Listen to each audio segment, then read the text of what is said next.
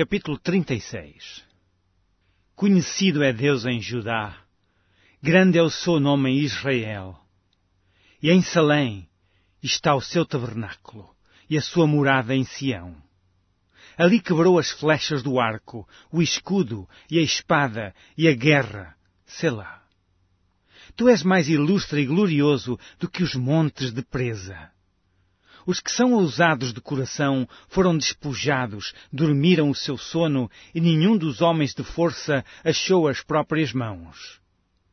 À tua repreensão, ó Deus de Jacó, carros e cavalos são lançados num sono profundo.